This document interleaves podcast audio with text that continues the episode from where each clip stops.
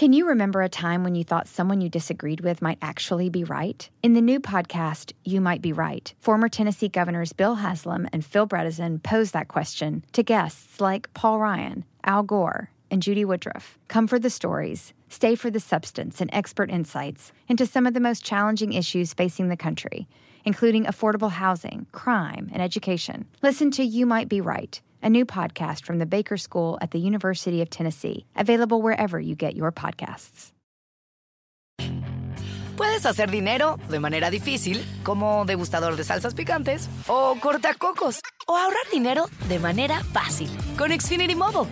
Entérate cómo clientes actuales pueden obtener una línea de un límite intro gratis por un año al comprar una línea de un límite. Ve a es.xfinitymobile.com. Oferta de línea o límite gratis termina el 21 de marzo. Aplican restricciones. Xfinity Mobile requiere Xfinity Internet. Velocidades reducidas tras 20 GB de uso por línea. El límite de datos puede variar. Es noticia en NTN 24. Hola, soy Moisés Naim y usted está escuchando una parte de mi programa de televisión.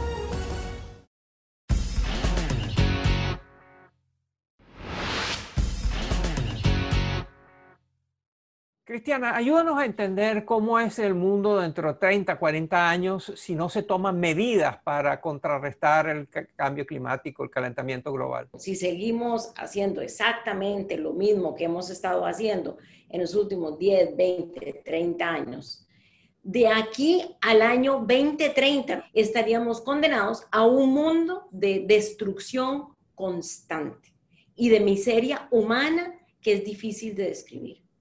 Por otro lado, tenemos la gran oportunidad precisamente de cambiar lo que hemos estado haciendo y de aquí al 2030 tener un mundo que es más estable, más sano, menos polución, mucho más seguro y más justo de lo que tenemos ahora.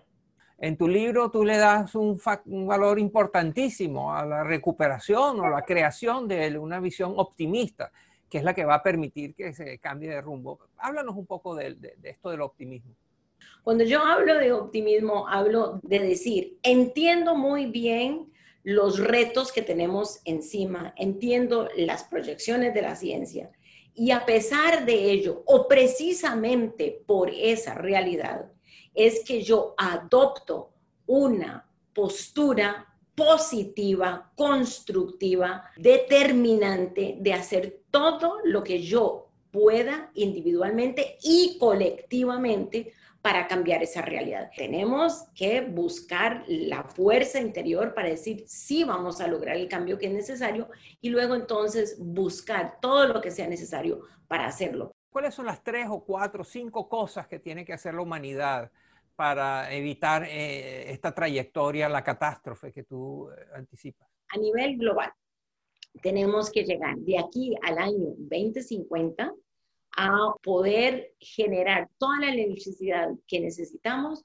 de fuentes alternas, renovables, limpias y que ya son más seguras y más baratas del legado de combustibles fósiles que hemos heredado. Eso número uno.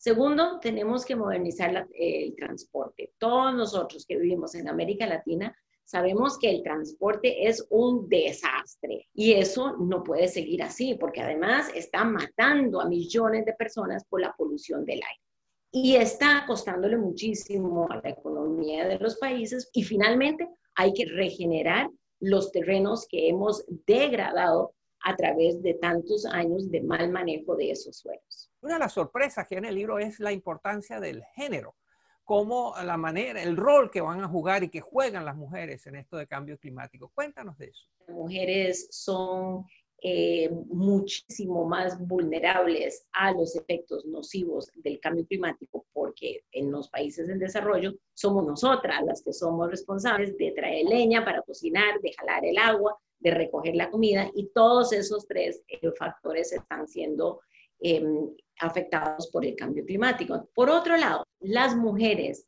eh, tienen una capacidad de resiliencia y de buscar soluciones muchísimo más alta que los hombres. Eso lo dice la literatura eh, y los estudios que se han hecho. Y entonces hay muchos esfuerzos ahora en educar a las mujeres sobre el contexto ambiental y cómo pueden lograr ellas, número uno, adaptarse y poder seguir brindándole comida ah, y agua a su familia, pero también qué prácticas pueden utilizar para bajar los efectos del cambio climático. Esas políticas que son indispensables y necesarias para, casi para, sin exagerar, decir, para salvar la humanidad, tienen costos. Eso cuesta dinero, tiene, tiene consecuencias financieras, etc.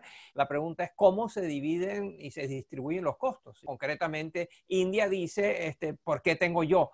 que soy un país tan pobre, eh, dejar de tener recursos para mi desarrollo, para alimentar a mi gente, para darle salud y, vivienda, eh, para pagar la, contaminación de los países que hoy en día son ricos. Mencionaste India, es un caso muy interesante porque el 80% de los vehículos en India son motocicletas. India es el país que ha tomado el liderazgo mundial en transformar estas motocicletas de combustibles fósiles a electrificación. ¿Por qué lo hacen así? Número uno, porque es más barato. Número dos, porque les ayuda con la polución tan terrible que tienen las ciudades en India. Entonces, Tomemos eso como un ejemplo. Tenemos que llegar a entender que el descarbonizar nuestras economías en tantas variables que lo tenemos que hacer no es un gran precio que estamos pagando por un pecado original o previo. No es costoso, no es simplemente una responsabilidad. Es, el, es defender nuestros propios derechos, es buscar lograr la implementación de prácticamente todos los, las metas de desarrollo sostenible que todos acordamos en el año 2015. Uno de los eventos que nos dio optimismo y esperanza fueron los llamados Acuerdos de París, en los cuales tú jugaste un rol protagónico fundamental. Eh, explícanos qué, qué, qué se acordó allí, de qué se trataban esos acuerdos.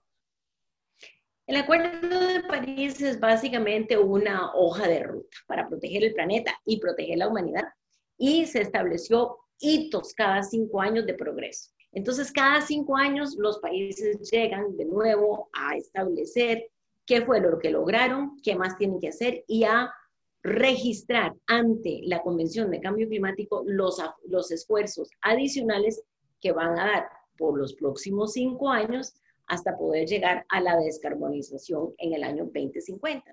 Y eso generó mucha esperanza, mucha expectativa.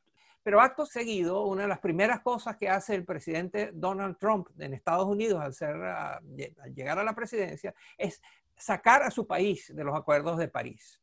¿Qué sentiste tú cuando oíste que eso estaba sucediendo? Bueno, em, los Estados Unidos no pueden salirse del Acuerdo de París sino hasta el 4 de noviembre del año 2020, o sea, este año, un día después de las elecciones. Entonces, el anuncio del presidente Trump hace cuatro años era un anuncio ignorante porque sus abogados no le habían explicado cuál era la salida del Acuerdo de París. Em, yo pienso que la Casa Blanca esperó que al anunciar ellos que se iban a salir del Acuerdo de París, que los iban a seguir otros países. Y hasta el día de hoy, ningún otro país ha seguido este ejemplo, porque todos entienden que esto es de su interés que el interés propio es proteger descarbonizando la economía. ¿Puede el mundo progresar en su lucha contra el calentamiento global sin la participación activa de Estados Unidos? Una cosa es la Casa Blanca y la política federal y otra cosa son las políticas de los estados. Entonces, como los estados de la costa este y de la costa oeste y como tantas compañías grandes en Estados Unidos continuaron sus esfuerzos de descarbonización, pues la verdad es que Estados Unidos no se descarriló. Ahora, si tuviéramos otros cuatro años de la misma política, eso sí tiene un mayor peligro, porque en este momento China está esperando para ver si los Estados Unidos regresen a una posición responsable con respecto a cambio climático para luego unirse ellos también. Explícanos ¿Qué puede hacer alguien que nos está viendo y que dice, yo quiero ayudar? ¿Cómo puedo ayudar? Cuando cada uno de nosotros escoge una generación de energía más limpia, escoge poner sus paneles solares, eso lo que hace es que manda señales de demanda a las compañías y las compañías entonces invierten más.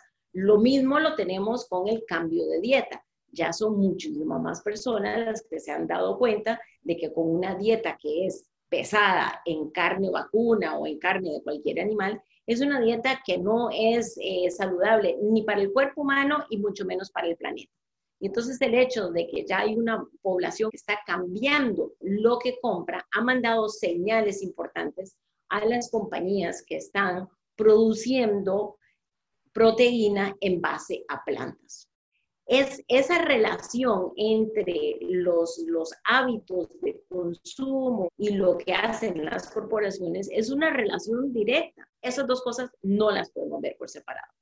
Para terminar, Cristiana, ¿cómo es esa trayectoria positiva, optimista, en, la cual eh, la humanidad reacciona como debe hacerlo para salvar el mundo? Es un mundo en donde el aire es un aire puro y fresco. Es un mundo en que las ciudades, por supuesto, siguen teniendo edificios, pero van a tener muchísimo más cobertura forestal es un futuro en donde la comida se va a producir muchísimo más cerca de donde se consume. Es un mundo muchísimo más eficiente en el uso de todos los recursos.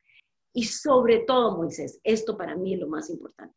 Es un mundo en que tenemos muchísima más justicia social, porque hemos podido llevar los motores del desarrollo a todos los rincones del mundo.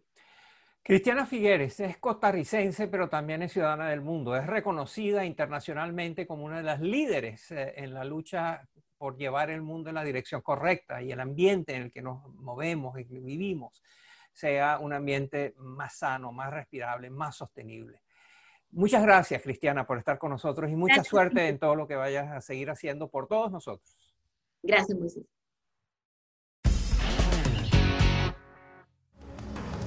Esto es Efecto Naim. Puede verlo todos los domingos por NTN 24, a las 7 de la noche en Washington, a las 6 de la tarde en Bogotá y a las 4 de la tarde en Los Ángeles. You might be right. It's simple, but something you almost never hear in politics today, with each side more concerned about scoring political points than solving problems. I'm Bill Haslam, a Republican. And I'm Phil Bredesen, a Democrat. We're former Tennessee governors, and we invite you to listen to our podcast, You Might Be Right. Join us and guests like Al Gore, Paul Ryan, Judy Woodruff, as we take on important issues facing our country. Listen and subscribe to You Might Be Right, a new podcast from the Baker School at the University of Tennessee. Puedes hacer dinero de manera difícil, como degustador de salsas picantes, o cortacocos, o ahorrar dinero de manera fácil con Xfinity Mobile. Entérate cómo clientes actuales pueden obtener una línea de un límite intro gratis por un año al comprar una línea de un límite. Ve a es.xfinitymobile.com. Oferta de línea o límite gratis termina el 21 de marzo. Aplican restricciones. Xfinity Mobile requiere Xfinity Internet. Velocidades reducidas tras 20 GB de uso por línea. El límite de datos puede variar.